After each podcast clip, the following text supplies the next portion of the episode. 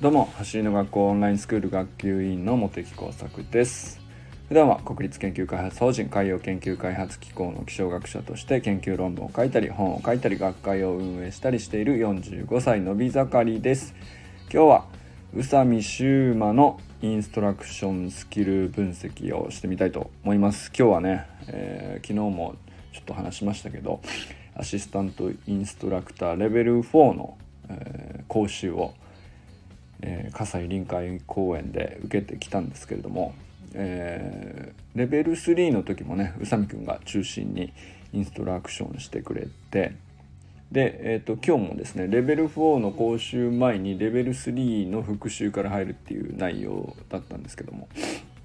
まあその辺をやあの実際に改めて受けてみて、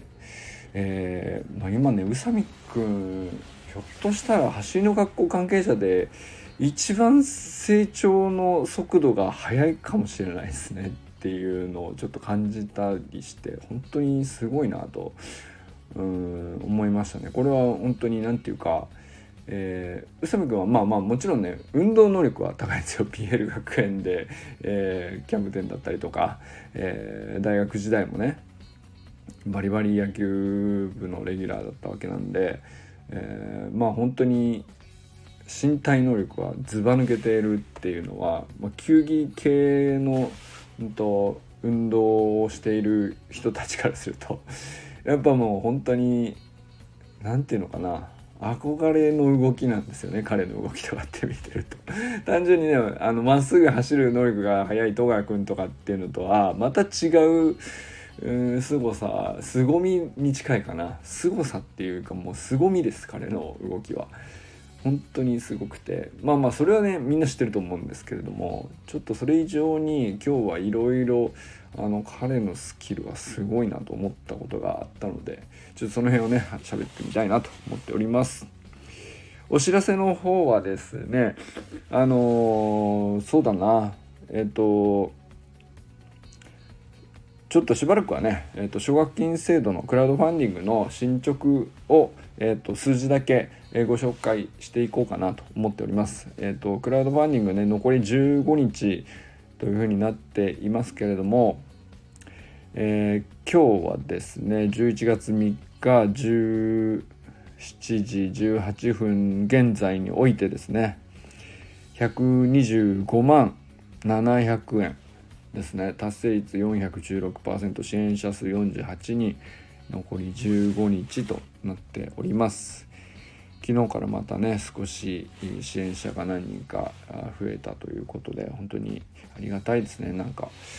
あの普通クラウドファンディングって僕もあの自分でクラウドファンディングをあの主催したことが2年3年ぐらい前かな。あのありましてそれはまあ全然違う、まあ、僕の研究業界でのクラウドファンディングだったんですけれどもあの本当にこの残り15日ぐらいの中盤ってあの難しい局面なんですよね。スタートダッシュが、まあ、うまく決まって、えー、どんどん広がっていってっていうフェーズがあってもまあ本当ねあの走りとよく似てんなと思いますけどここから減速がどんどんかかっていってなかなかあの、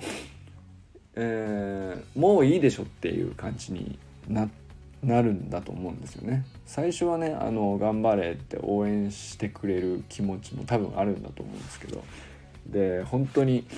ゼロからスタートするとあの応援しなきゃって 俺が応援するって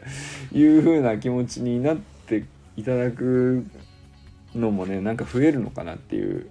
感触があるんですけどでその気持ちが強いっていうのもあって、えー、て言うかな伸び率がすごいっていうのは大体スタートなんですよね。でまあしばらくすると落ち着くんですけど、えー、まあゼロにはならないふ、えーとまだまだそれなりに伸びるっていう局面がありつつ残りもうね2週間とかになってくるわけですけどここが実は一番何て言うか本当にこのプロジェクトそのプロジェクトがね本当にえー、自力が試されるというか、うん、本当に主催してる人たちの、えー、信頼であるとか器っていうのかななんかちょっと、うん、そういうのがねで本当にどこまで本気なのかっていうことですよね。要するに、えー、もう達成したからいい夜感が出た瞬間にやっぱりもうそれって思ってないし言ってないつもりなんだけどにじみ出てしまうんでしょうね。えー、で本当に本当に初期の初期の必死さとは確かに、えーと、達成率416%とかってなってくると同じでは確かにいられないんですけどでも僕は本当に最後まで全力出し切ったのかって言われた時に「はい出し切りました」って言い切りたいんですよね。でそれを忘れた瞬間にこう途切れるっていうねこれはね本当に僕は痛感してるんですよね。でまあそれは僕のプロジェクトじゃないし、えー、思あのやってる人はね、えー、ゆりちゃんとか天竺君とかなのででそれはそれで、えー、彼らなりに彼女なりに一人一人に頭を下げるというかあのもっとね、えー、大変なことを、えー、今やってると思うんですけれども。まあ、僕はねあのこうやって喋るだけなんでせめてできるのは喋るだけなんであのそれでもねあの気持ちは切らしたらもうプロジェクトが止まるというぐらいの感じでね 思い続けていないと本当にやっぱりうんと何て言うのかなこの最後しぼんで終わるみたいな感じのってやっぱりプロジェクトとしてはねあの金額だけじゃないんですよねやっぱり。金額としてはまあ達成してるかもしれないけど本当にやりきってよかったねゴールした後にすがすがしいねっていう感じになることの方がねさらに大きな価値だったりもするのでやっぱねそこは大事にしていきたいなと思ったりしてるわけです。まあこれはね僕の個人的な価値観ですけどねあのまあクラウドファンディングを過去やったことがある人だったら何回かやったことがあったりするとねあのこの感情ってちょっと分かってもらえるんじゃないかなっていう気もしたりしてまあまああの引き続きぜひぜひよろしくお願いします。本当にね、えー、もう支援してくださった方もあのツイートを繰り返してやっていただくだけでもいいですし、えーと、レディフォーのね Facebook ページの方でもあのとてもうまくいっているプロジェクトなのであの紹介いただいたりあの注目のプロジェクトとしてねあの紹介いただいたりしておりますので、まあ、その辺あのシェアしていただいたりとかするとねあの本当にそれだけでも励みになるというか、ね、一人でも多くの人にまず伝わった上で支援するかしないかはあの決めていただければいいと思うんですけど、まあ、知っては欲しいかなとは思うんですよね少なくとも。まあ、だからそんなわけで引き続きあと15日間よろしくお願いします。まあ、そんなわけで、えー、宇佐美修馬くんのインストラクションスキル分析についてちょっと今日はね喋ってみたいなと思っております。あのー、正直言ってレベル3を1ヶ月ん？1ヶ月半ぐらい前か9月20日なんで9月20日にレベル3の講習を受けた時の修馬くんよりもはるかに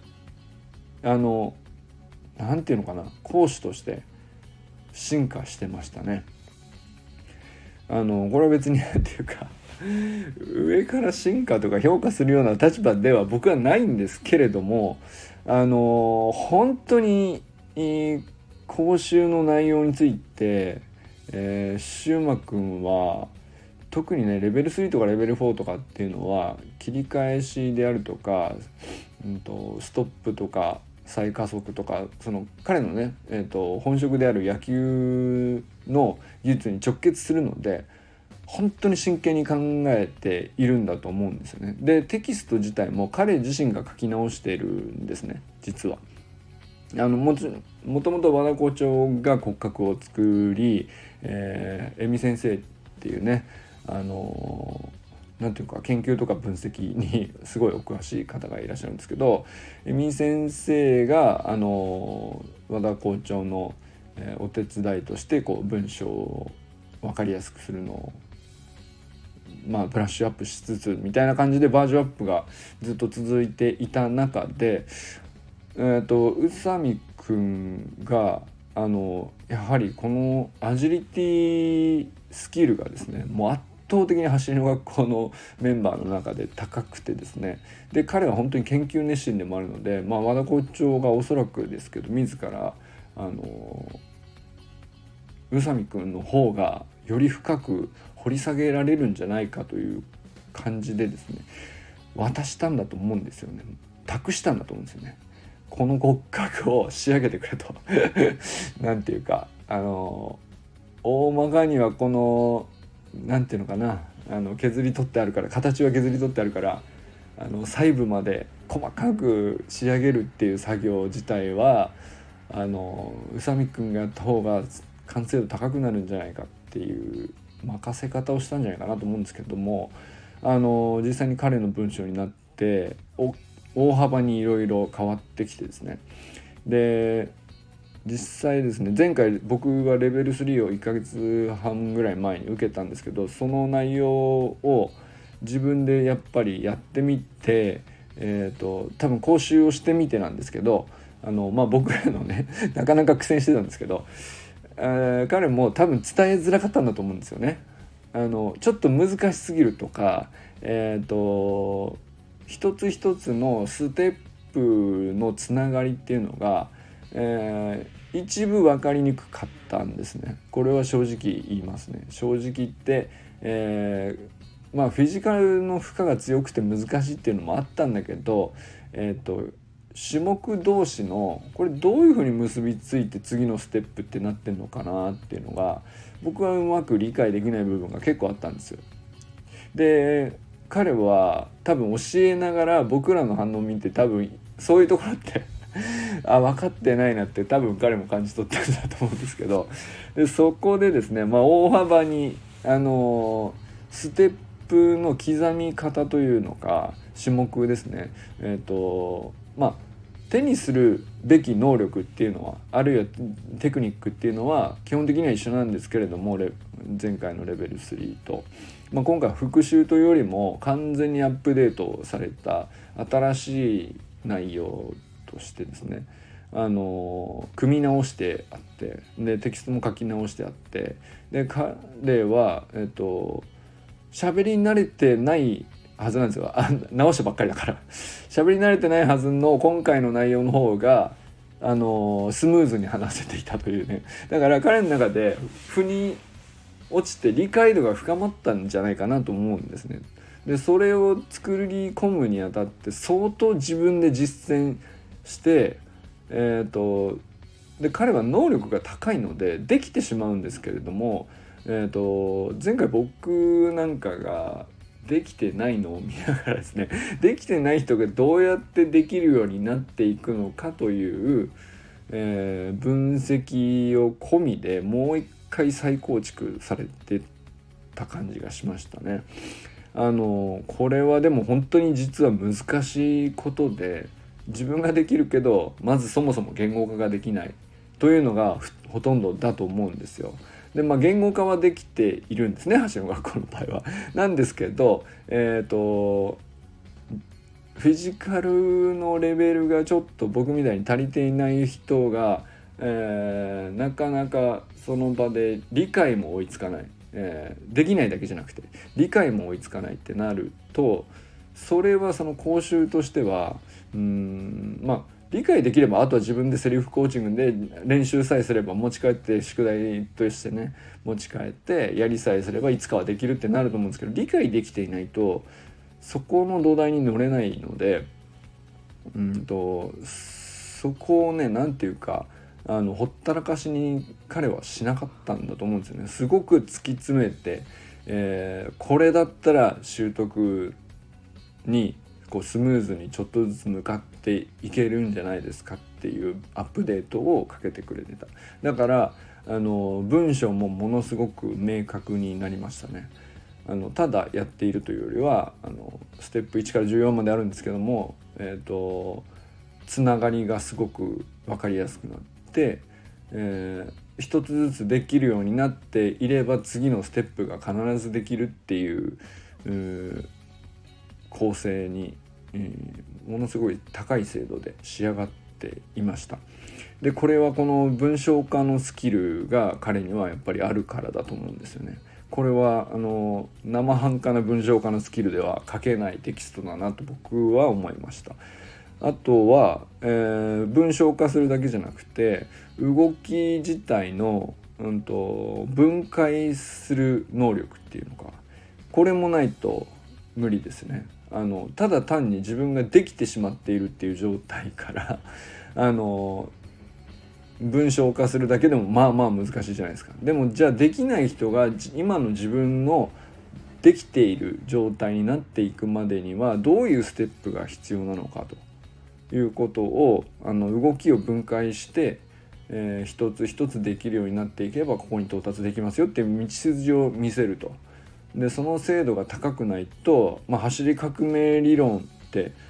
そもそもそこが出発点なのでその精度を高めることにからは絶対逃げられないはずの理論で、えー、シューマ君はまあもともと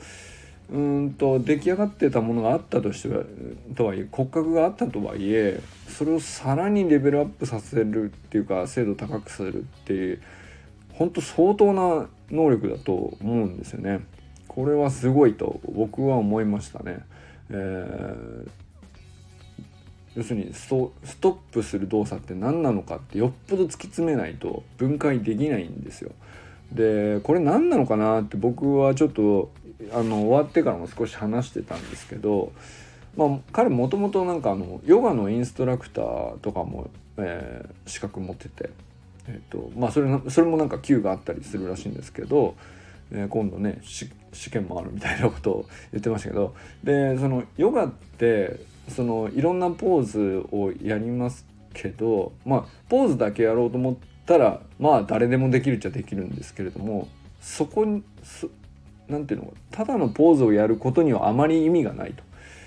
インストラクターレベルの人から言わせればですよ、えー、インストラクターとは言えないという。でえー、まあヨガの目的っていうのは本当に呼吸を正しく整えるところにあるのでそのポーズをした結果、えー、まあ、無理やりポーズを成立させてどっかが力んでいて呼吸がいまいちだったらあんまりやる意味がないっていうね。まあまあそうだよなと思うんですけど。でじゃあ何なのか。そういうことをちゃんと理解してできるようになっていくインストラクターっていう人は何が優れているのかっていうとやっぱりその体の仕組みをいろんな細部まで理解していないと、えー、呼吸が自然に行えるようにしかもこのポーズをリラックスしてで下半身は安定させつつ上半身はリラックスしてっていうような、えー、ことをですねさまざまなポーズにおいて実現するには何を、えー、行わなきゃいけないかっていうのをもう解剖学とかまでめちゃくちゃ勉強してえっとほんと細かい筋肉まで理解していないとあのそこには到達できないって彼は喋ってて。でそれはものすごく大きな土台だなと僕は感じましたね。なんかそれはきっと生きてんだろうなと。今回の、うんと、テキストの明らかにこう分かりやすさがアップデートされてるんですけども明確さとか。あの納得感もそうなんですけどでそれは本当に動きの分解スキルっていうところに対して彼が解剖学からあすごく知識をあの持ってきてるんだなっていうのはね本当によく伝わりましたね。だからあのヨガをやっているということも、えー、まあ野球でかなりトップレベルにまでね、えー、行くまで、えー、鍛え上げていたということと、まあ、今ではね本当にアジリティにめちゃくちゃハマって恐ろしいスピードでや ってんですけどあらゆるねアジリティの能力が高いっていうね。でなんかね本当多分本当に自分を毎日毎日鍛えてんだろうなって感じさせる動きでしたね。いろんなお手本見せてくれたんですけど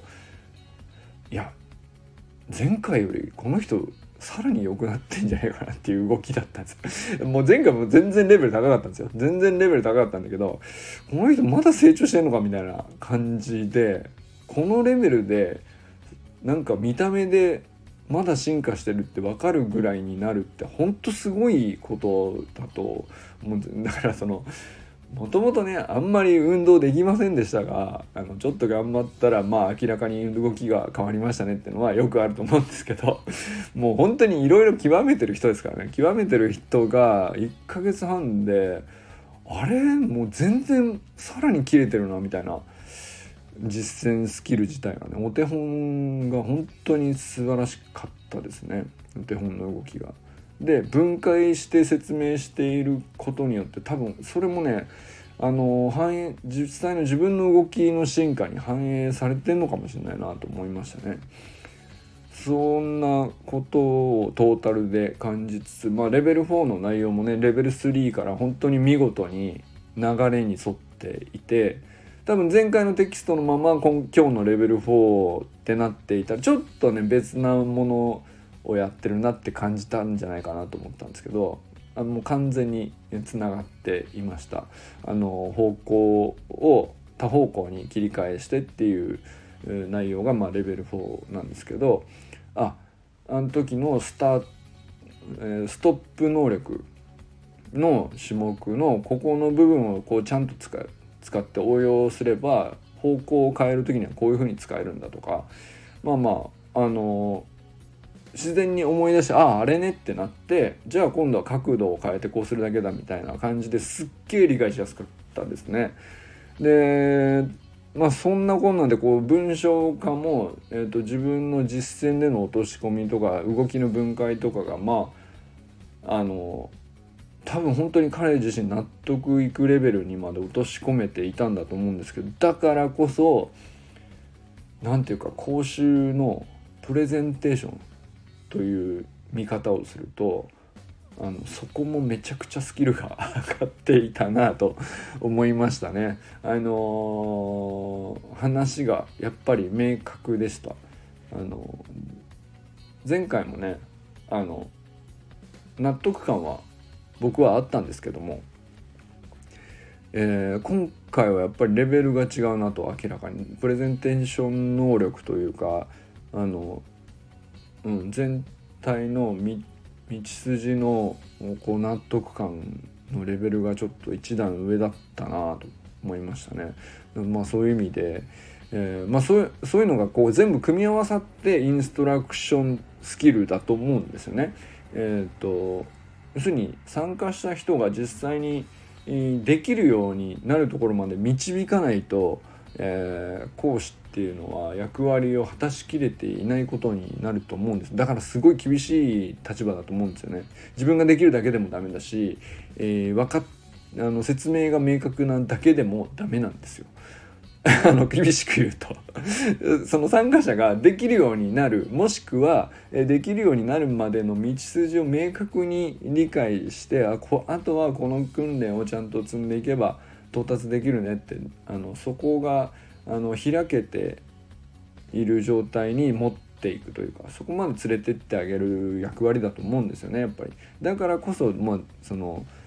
レベルをあの5段階も設定して何度も繰り返し繰り返しこう、えーと、やってね講習した人があのやっとレベル1に教えるっていうことができるっていうところになるわけなんですけど。でも本当ちょっと宇佐美くんのはあの素晴らしいインストラクションスキルなのトータルとして見た時に、えー、まあ彼にはいろいろな能力ありますけどでまあ講師の方々ってそれぞれその